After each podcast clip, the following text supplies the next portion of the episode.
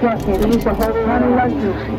Mommy in the name of the Father, and the Son, and of the Holy Spirit. Amen. You can't sit him up until Danny orders. Doing! Just get up!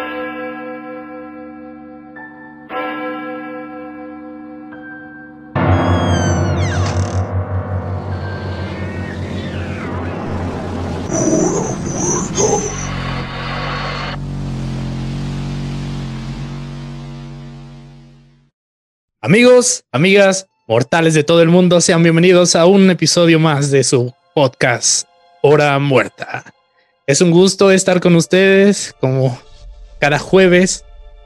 El día de hoy vamos a tocar un tema, pues aprovechándonos un poco del hype que hay con este caso ahora con el estreno de la película El Conjuro 3. El diablo me obligó a hacerlo. Un caso que dio mucho de qué hablar. Y bueno, antes de presentarles a los invitados del día de hoy, voy a contarles un poco acerca de este caso.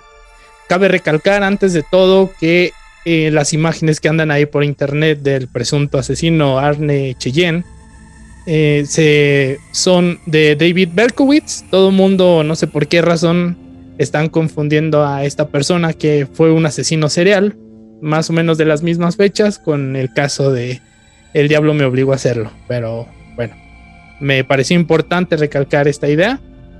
Ahora, vamos a empezar con la breve introducción que les he escrito. El 24 de noviembre de 1981, Arne Cheyenne Johnson fue condenado por homicidio en primer grado tras asesinar a su casero Bruno Bono. El caso pasó a la historia porque aparte de ser el primer homicidio registrado en Brookfield, fue el primer caso en los Estados Unidos que presentaba como argumento eh, la posesión demoníaca. Y el cual le dio el nombre al caso como El diablo me obligó a hacerlo, haciendo alusión principalmente al eh, argumento que estaba usando Arne para justificar sus actos. Pero para explicarnos un poco más acerca de esto de las posesiones y ayudarnos a analizar el caso de Arne Cheyenne, se encuentran con nosotros nuestra amiga Dulce Sámano de Pabilo Mágico y esta vez está en compañía de su amigo también de, de Pabilo Mágico, Jorge Omar Díaz. Muchachos, bienvenidos, buenas noches, ¿cómo están? Bien, bien, gracias, gracias por la invitación. Ya tenemos pendiente ese video desde hace cuánto y pues aprovechando la película creo que fue el momento perfecto. Sí, exacto, para hablar de este tema. Bueno, antes que nada, Jorge, es la primera vez que apareces en, el canal. Muchas gracias por aceptar la invitación. Gracias a ti por la invitación. No, y Dulce me ha hablado bastante de ti. También lo que he visto en sus videos, eres más o menos como una enciclopedia andante porque pareciera que bajas la información de no sé dónde. Pero es algo muy interesante y que va a aportar mucho al analizar este caso. Eh, cabe recalcar también que tanto para Pabilo Mágico como para Hora Muerta es importante abordar los temas paranormales, energéticos, pero también vistos desde un punto de vista realista y no exagerarlos de cierta manera, como es en este caso, em, el caso de Arne. Pero bueno, les voy a empezar a dar eh, más o menos cómo inicia la historia de, de todo este caso y pues que vaya fluyendo la plática. ¿Qué les parece? Ok. Bueno, pues todo comienza cuando la familia Glatzel se muda a una nueva casa y el pequeño de la familia de nombre David comienza a ser víctima de un ente. Comenzó teniendo pesadillas fuertes y frecuentes que poco a poco lo comenzaron, le comenzaron a hacer daño. Eh, él era un niño muy alegre, muy extrovertido y pues lo pasó a hacer todo lo contrario. Un niño muy introvertido y pues muy asustadizo. El ente que lo acosaba, el niño lo describía como un hombre anciano, de cara muy delgada y alargada, ojos grandes y negros, dientes afilados, orejas puntiagudas y pezuñas, al cual por sus rasgos generales, eh, como de animal, le puso el nombre de la bestia, lo empezó a llamar como la bestia. El niño argumenta que este ser le decía que quería llamarse, llevarse su, su alma, quería despojarla de ella. Eh, aquí es la primera pregunta que les quiero hacer a ustedes, ya que tienen experiencia en este ámbito pues, de las posesiones y de entes de bajo astral. ¿Por qué razón estos seres se manifiestan y se adhieren a personas en específico y no a todo el mundo? O sea, ¿por qué o todo el mundo está en riesgo de una posesión? Porque la razón es porque se quieren alimentar. Ok. Otra razón es porque quieren poseer. O sea, porque la- los, la- las entidades que llegan a posesionarse en una persona pueden ser demoníacas, espirituales o espectros. O sea, no, no, es, no, es, no es que todo sea demonio. Los demonios, los demonios son entidades muy animalescas, como se narra en este caso, son muy bestiales y muy este y buscan siempre el conflicto y la pelea. Hay otros tipos de entidades, por ejemplo, hay un, hay muertos que se pueden posesionar de personas y presentan otras características, cambios de personalidad, no son tan bestiales, son más este como un cambio de personalidad a personas, de una persona, de, una- de un perfil psicológico a otro perfil psicológico Ok. y hay otros que son espirituales, que este, eh, por ejemplo lo- los indios del norte, incluso los, lo- los- la gente prehispánica mexicana, este, bueno, de toda América, ¿no? Las, las comunidades prehispánicas de, de- de toda, de toda América, este, ocupaban justamente el- el- el- la posesión de los espíritus para poder generar ciertos rituales que hacían a lo largo del año También para ser como sus guías, ¿no? para hacer como sus guías es cuando dicen es cuando se les cuando se les dice se les monta el espíritu o se les monta el- la entidad o el dios. Entonces cuando los griegos por ejemplo cuando hacían sus este sus actos de, de- de oráculo la pitonisa era quien recibía la entidad del dios y mientras estaba dando sus profe- profe- profecías era el dios quien estaba hablando a través de ella. Entonces no todo es de, de que una posesión sea enteramente demoníaca. Ok. lo demoníaco fue cuando se dividió la, este, cuando la sociedad necesitó unas personas que fueran muy malas y unas personas que fueran muy buenas para justificar acciones. La lucha de, del bien y el mal, ¿no? Pero, pero esa lucha entre bien y mal tan polar lo que hace es polarizar más a la sociedad, que es así como se hizo, se trató de hacer en la Edad Media. Sí, sí. En la Edad Media lo que no era católico era demoníaco. Sí, era. Es como aplica la- la- el viejo dicho de divide y gana, ¿no? Y ganarás. Entonces sí, entonces puedes tener todos los motivos de por qué una entidad, espíritu, dios o, este o demonio se le pueda posesionar a una persona. No todos los demonios, incluso hablando de solo demonios, pueden tener este motivos distintos para posesionarse en una sola persona. Los incubos y los sucubos buscan un placer enteramente sexual. Ok. De hecho, esos ni siquiera poseen a la persona. Esos llegan a una hora particular, le hacen un desastre a la persona y se van.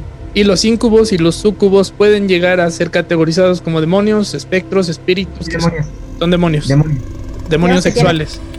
La, la hora de la visita. Sí, tienen la hora de la visita y son muy bestiales. O sea, Y es- son muy. Ese. Cuando se te llega a decir que se te sube el muerto, en la mayoría de estos casos se trata de sucubos e incubos, ¿no? No, No. puede ser nada más el muerto. Ah, ok. Puede ser el espíritu de una persona que esté relacionada a ti. No sé, un abuelo, un, un familiar que haya muerto y entonces te sube para comunicarte algo. Pero a veces son ajenos, son distintos. A veces se te sube porque le gusta molestarte, se alimenta de tu miedo. Ok, ¿y cómo puedes diferenciar a un incubo de un sucubo de un espíritu? ¿Son las Por mismas ejemplo, sensaciones? No son las mismas sensaciones. Un, un incubo o sucubo prácticamente es, enter- es enteramente sexual. Ok, y te posee sexualmente y después se va. Y puede ser incluso una, una entidad muy celosa. Te aleja personas. Literalmente te las aleja. Te hace, te hace tener comportamientos de, de aislamiento, de miedo y, y las y prefieres estar solo. Hay otros demonios, por ejemplo, que se alojan en el cuerpo y este, y entonces aparecen cambios de personalidad de la persona, pero no necesariamente son sexuales. Puede haber, sí, pero no necesariamente. Puede tener, este, como son espíritus que se alojan en cuerpos y a veces lo que quieren es probar el mundo, pues entonces comienzan a tener comportamientos muy dionisíacos, este, donde mucho alcohol, comer mucho, pero entran en cambios de personalidad. Ok. Y eso que dicen no lo recuerdan, porque hace, haces un cambio de clic. como si tuvieran lagunas mentales, ¿no? Como Sí. si se les olvidara en el tiempo, como de repente dicen, es que cómo llegué aquí o qué pasó. Sí, Ah, o sea, ok. tienen, tienen, esas, tienen estas lagunas mentales donde no recuerdan o vagamente recuerdan o a lo mucho tienen como, como si lo hubieran soñado, pero no tienen claro qué pasó. Lo que no pasa con el incubo, el incubo y el sucubo, estás consciente de lo que te está haciendo. sí, bueno, pues ahí habrá alguien que pues carezca de cierta actividad. pues, Exacto, a lo mejor carece de cierta actividad y pues le está haciendo un favor el incubo y el, el sucubo, De ¿no? hecho, la- la- el hecho de que te. la- el tipo de demonio que puede atacar a una persona, que es la. la- contestando un poquito, la- aquí ya contesto tu pregunta. ¿Por qué se alojan ahí? Porque las personas tienen ese tipo de problemas. Generalmente, una persona a la que se le va a subir un incubo o un sucubo es porque tiene problemas con su sexualidad o identidad sexual. Oh, Entonces, permite el canal para que una entidad llegue de ese tipo. ok. Y problemas con la sexualidad no quiere decir como que no se acepten, sino porque también se puede malentender un poquito, sino que nos hemos dado cuenta que las personas que les llega a pasar es porque en algún momento de su vida tuvieron algún tipo de abuso.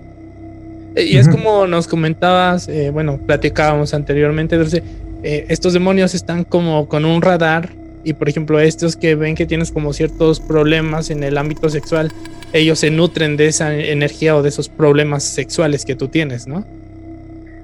Sí, tal vez se, se, se nutren de la energía de catarsis, de, de catarsis que desprendes en esos momentos. Ujú. ya sea por miedo, por rechazo por lo que quieras, pero ellos van, se alimentan y se van. Ok, No se quedan alojados en el cuerpo. Solamente es una visita, como dices, tienen su horario de, de llegada y de, de salida, ¿no?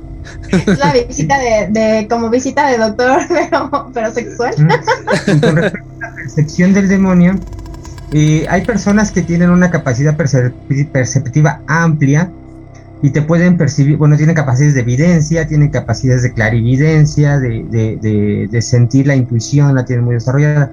Bueno, todas esas, todas esas cualidades que hacen a personas especiales, pues los demonios lo tienen más, Ok, porque son pura entidad, o sea, son, son pura energía con Ajá. alma sí, sí. Entonces, su olfato está mucho, en ese sentido, está muchísimo más desarrollado que lo de nosotros. De hecho, cuando una persona va a realizar un acto de, de exorcismo, por ejemplo, el demonio lo siente días antes de que esa persona siquiera se contacte. O hasta meses. Y a veces llega a visitar a la o meses, y llega a visitar ese demonio a la persona que va a hacer el exorcismo para disuadirlo, Ya nos pasó. Por eso lo decimos. para disuadirlo y mostrar músculo para que, para que no se haga. Ahora que estamos hablando de los demonios y como el niño describe también a los demonios, me gustaría preguntarles eh, si los demonios tienen esa forma específica, porque todos sabemos que el típico demonio de patas de cabra es, bueno, es retomado de la mitología pues céltica, griega, del dios Pan, de los faunos. Este, todos tenemos esa concepción de que es un ser con cuernos, con pezuñas, barbita, ¿no? Pero realmente ¿Ustedes nos podrían decir qué forma tiene un demonio? ¿Cómo, cómo lo perciben?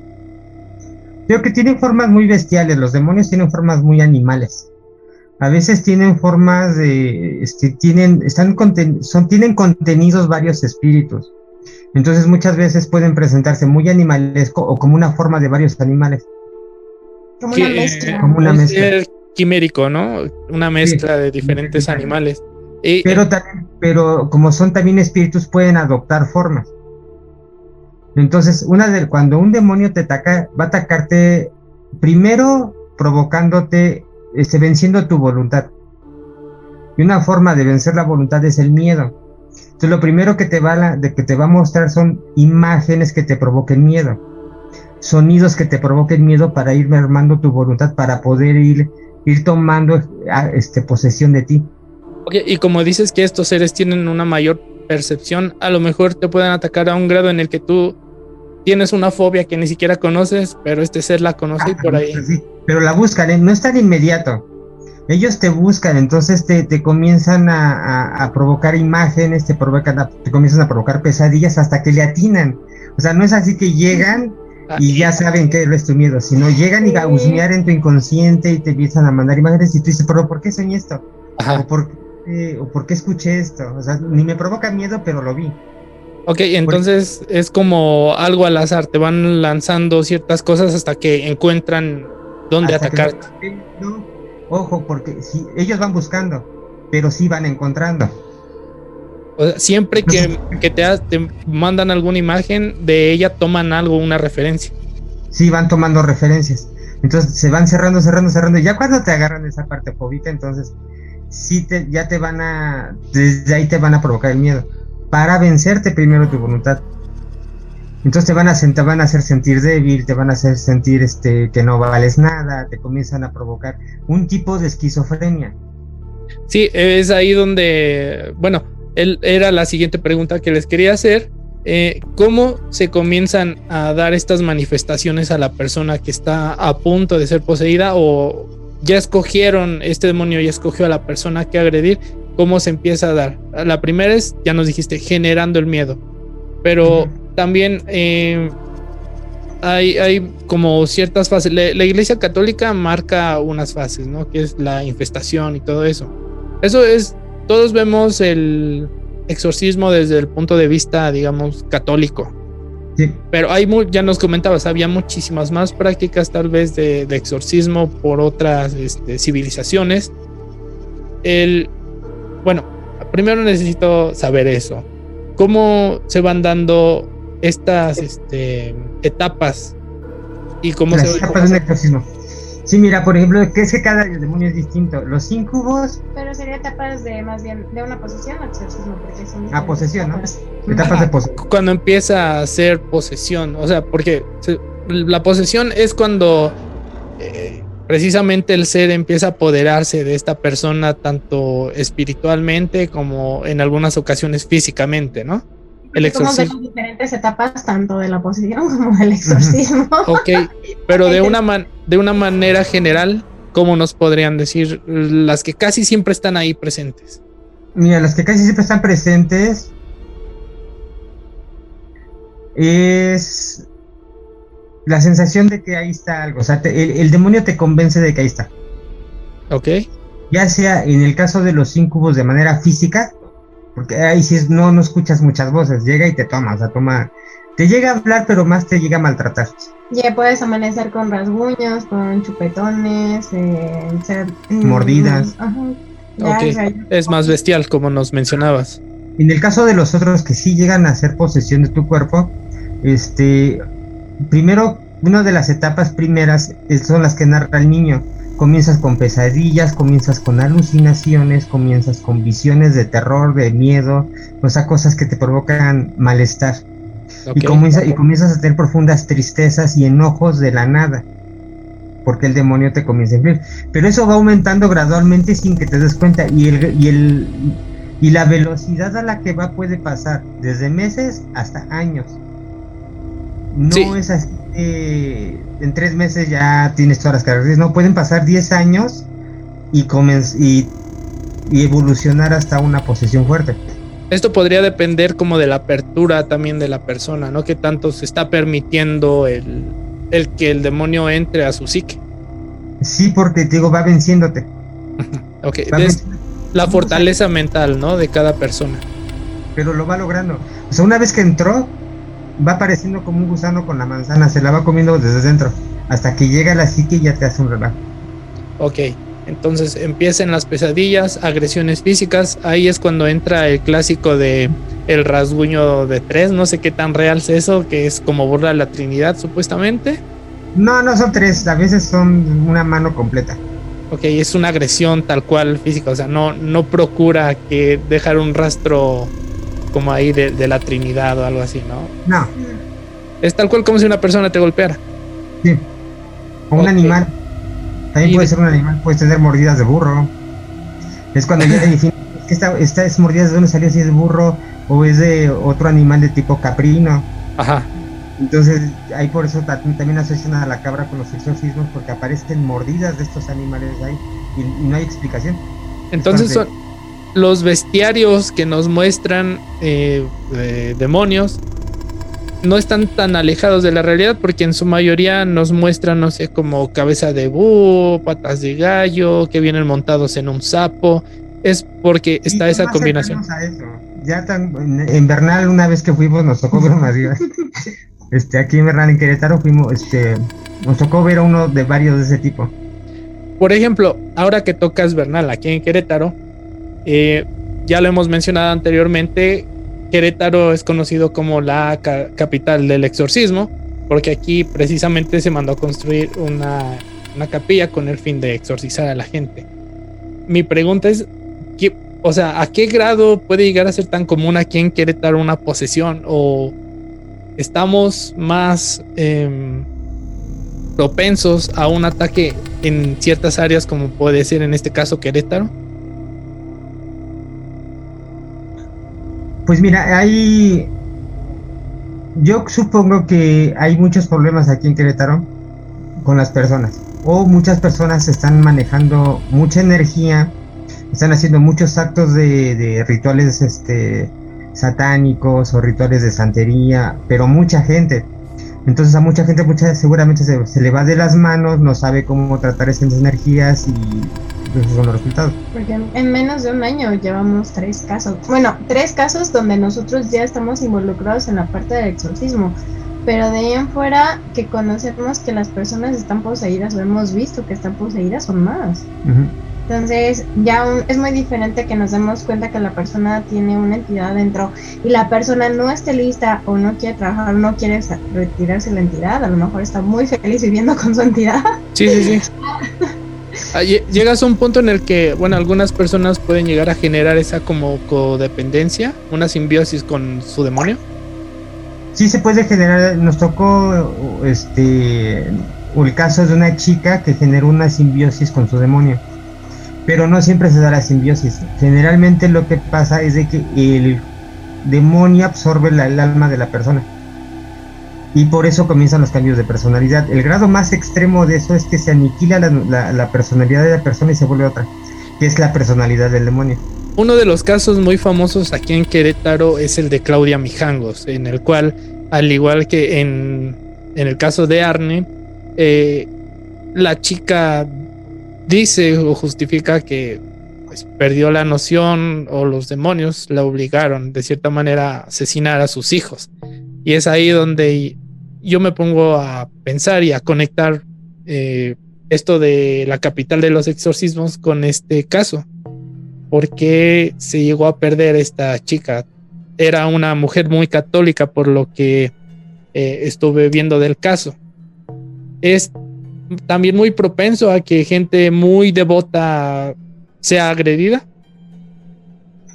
Sí, porque eso, el que, el que parezcas devoto no quiere decir que tengas, que no tengas problemas, que no estés padeciendo depresiones, que no estés padeciendo angustias, miedos. Lo que hace, lo que facilita la entrada de una entidad, no necesariamente demonio, de cualquier entidad a, a- a tu, a tu cuerpo, es que tú estés débil, que estés triste, que estés deprimido, que te hayas pasado por una crisis.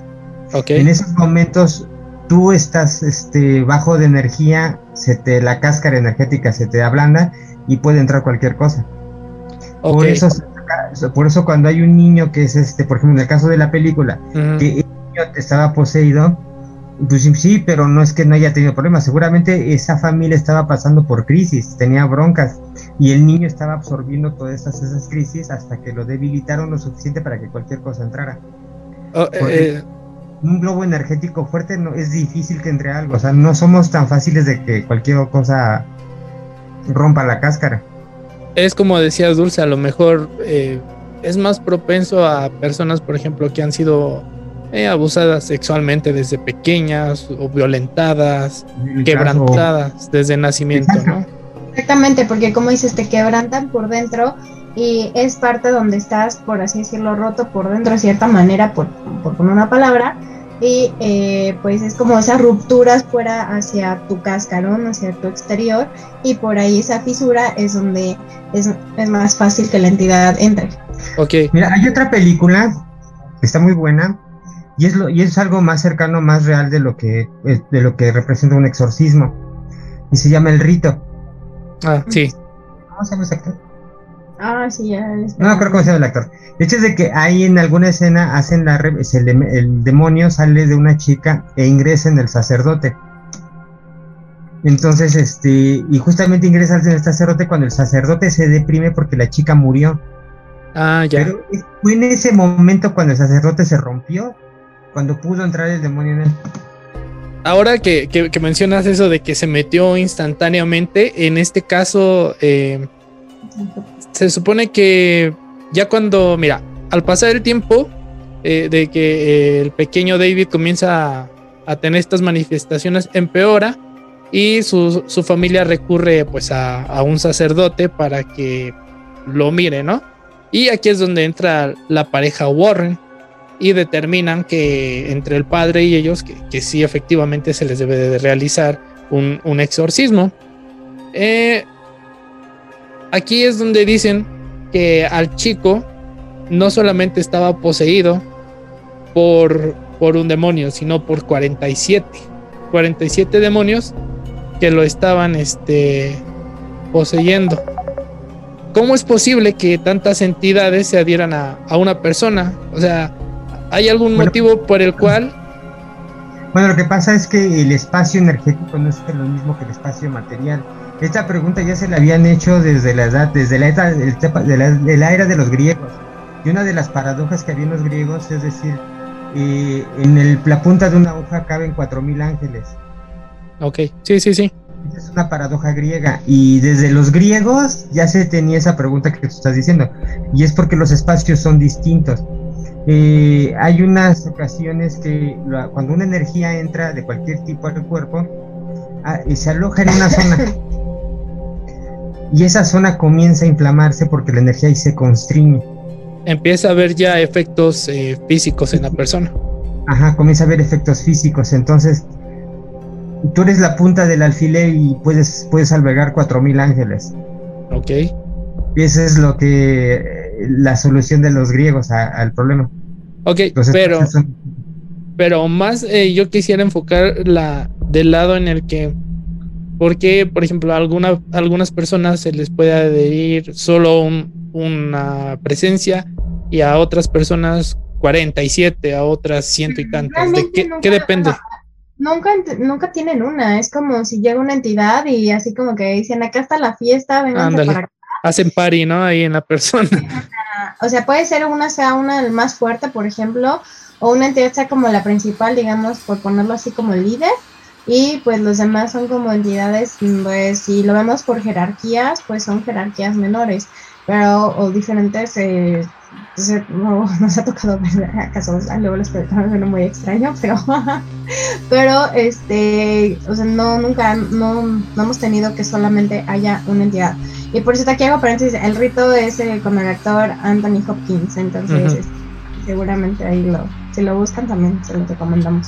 Eh, ahora que nos recomiendan esa película en su experiencia eh, de- y de las películas que han visto, esta sería la película, la película como que más realista que, que podría. eh, Sí, a excepción de los efectos de Hollywood al final, ¿no? O sea, pero sí, pero la historia. eh, El proceso por las que las personas pasan el exorcismo, ahí se ve bien manifestado. Este, hay este temblor de las manos, muchas veces hay comezón en el cuerpo, hay reacciones alérgicas, hay este y una cosa que también es cierto que pasa ahí es que la persona cuando le estás moviendo a le estás debilitando la energía interna, esa energía comienza a, acumularse y comienza a salir. A veces la gente sale hecha baba negra o piedras negras. Eh, y de ahí lo, la iglesia católica la, la dice que a veces sacan clavos de Cristo cuando Pero, están así. Pero no es- son cosas- Eso sería más como una manifestación de algo físico, no sé, como líquido biliar o algo así. Lo que pasa es que la energía se concentra. Ok. Pone que sea líquido biliar, este, no sé, sangre coagulado, lo que quieras, pero de esa manera se va, sal- va saliendo la energía.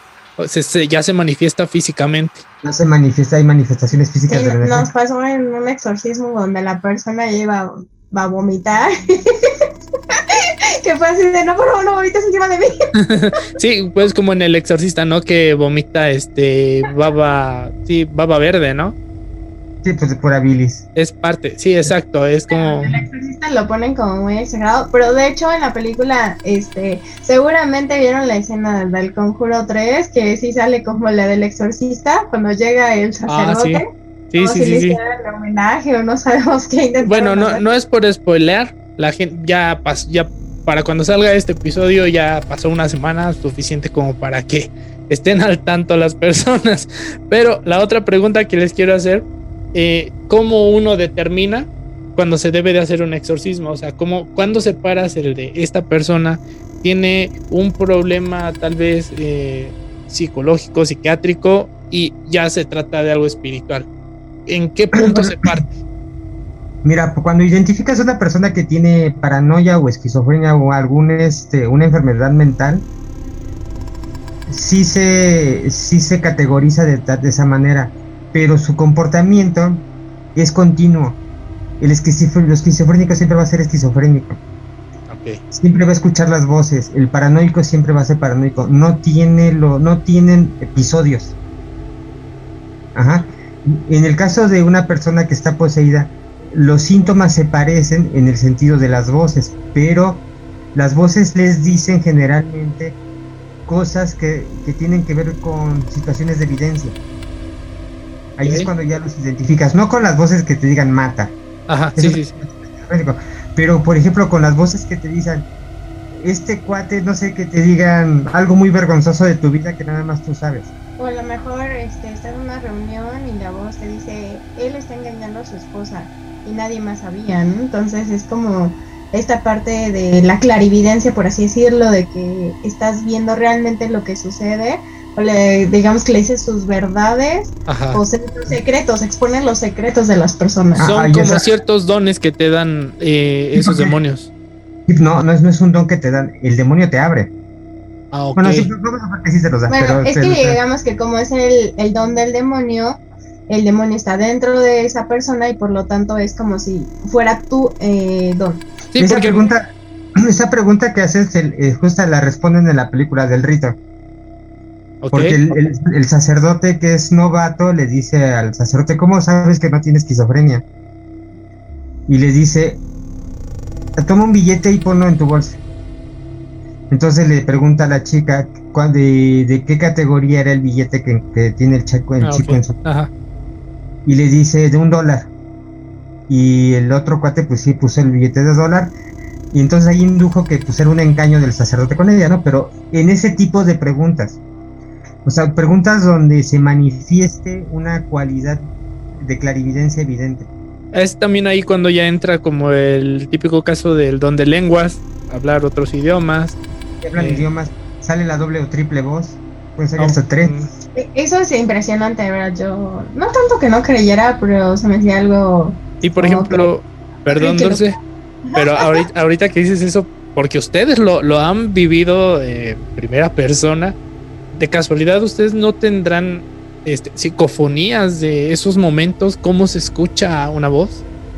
Pues tal cual de ese momento no lo tenemos, pero pues tenemos otro tipo de psicofonías y a lo mejor dentro de, porque el, el primer caso ahora sí que no lo documentamos, ya los casos que hemos tenido después los hemos estado documentando y igual este, pues si en algún momento también alguna de las personas nos da su autorización, pues igual en una compartimos algún pedacito o algo por el estilo. Pero pues ahorita este pues lo que llevamos nada más es como como tipo este tipo los Warren nada más como algo algo Algo para contar nosotros. sí, Te- te- Sí, tratamos de hacer una psicofonía, es el último caso que tuvimos, pero se desconectó el sonido. También Eh, pasan este tipo de cosas como sí. como extrañas, por así llamarlo. pero es por lo mismo de la energía, como comentabas, ¿no? Digo, como- pero como dices, Nietzsche, tenemos psicofonías de otros trabajos que hemos Bueno, hecho, donde Pues si se pueden compartir y no afecta a terceros y no necesitamos como consentimiento, les agradecería mucho que nos compartieran estos. Eh, también, de hecho, eh, hay un audio, me parece, de porque ya ven que los Warren super documentaban todos sus casos, ¿no? Y me parece que hay un audio por ahí de, de cuando este chico Arne le se burla del demonio o le dice que lo tome. Ahí ya, ya varié un poco las versiones porque en Discovery Channel, en Historias de Ultratumba, precisamente sale el- esta misma persona, Arne, ya a narrar tal cual como pasó todo, porque él pues ya salió de la cárcel. Pero lo que me causó curiosidad o como que no me cuadró es que la cuenta de una manera muy diferente. Obviamente no va a decir, ah, maté a una persona, ¿no? Pero incluso como toda la trama en general es un poco distinta y también aparece Lorraine Warren, la, la original, que ya falleció. Es que en Mm, sí, eh, siempre la, pues lo que es Hollywood, ¿no? Lo pone como muy... sí, obviamente lo tienen que exagerar para vender. No, pero aquí sí exageraron bastante. A ver, Pues da- desde su punto de vista, ¿qué, qué tan realista, qué tan alejado, qué detalles le pudieron ver a la película? Mira, de entrada cuando hay una persona poseída, vamos a vamos al grado, es que tienes grados de posesión. Ok, Depende qué tan este qué tan fuerte sea la entidad es lo que se va a manifestar. Y qué tan y qué tan suyo ya haya hecho el cuerpo. Y cuando hay ese tipo de contorsiones como las que se presentan con el niño, no se presentan así. O sea, sí se presentan Sí. contorsiones. de- parece de- chicle, ¿no? Sí, de estiramientos musculares muy amplios, se dislocan las articulaciones, pero sí quedan lastimados. O sea, no, este, no la regresan y otra vez comienzan a hacer pesas. Sí, como si no. no. hubiera pasado nada, porque obviamente eh, tal vez la contorsión se puede dar en, en este momento por la energía que se que Sí. está llevando, pero ya obviamente cuando se expulsa es algo totalmente físico y que lo va a resentir la persona, ¿no? El cuerpo lo resiente, incluso aunque no salga la entidad, cuando el cuerpo regresa a su, a su posición normal, regresa ya dañado, regresa lastimado. Y por eso muchas de las posesiones cuando son agresivas, la- el cuerpo de la persona termina bien dañado.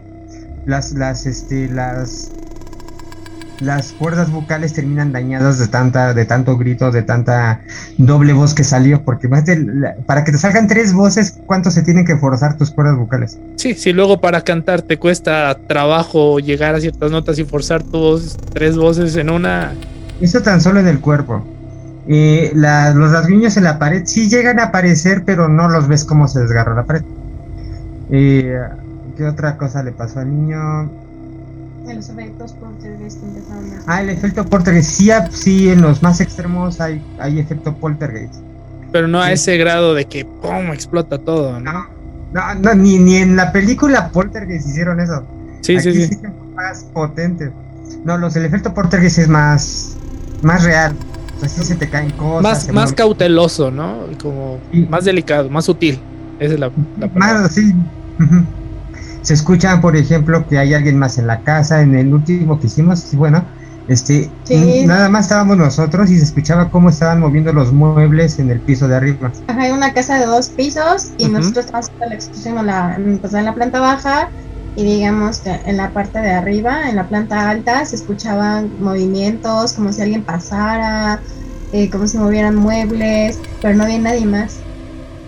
Ok, entonces, como dicen, o sea, es algo más sutil y no escuchaban así como que ¡pum! se azotaban todos los muebles y. O sea, es más sutil. No. No, no, imagínate. Aunque el caso de que se mueva la cama vibre, sí, esa sí llega a suceder. Pero es por tanta no. energía acumulada, como dices, el cuerpo también vibra expulsa algo. Sí, pero no, pero sí alcanza a vibrar solo. O sea, no es así como ponen en las películas que casi, casi se Que sola. Sí, sí se pueden dar algunos casos, por ejemplo, de levitación. Yo no lo he visto, pero he escuchado. No lo he Sí, sí. Sí, vi, estuve leyendo y dicen que sí se pueden llegar a dar esos casos, pero sí son muy extraños cuando se da la levitación. Porque también nosotros hablamos desde nuestra experiencia, lo que hemos pasado y también lo que hemos investigado. Entonces, bueno, por ahí que, que algo se aventó. Sí, algo se cayó. ya, ya, los, también ya los mandamos Se- para allá. los Se cayó, se cayó mi bote de basura. Ah.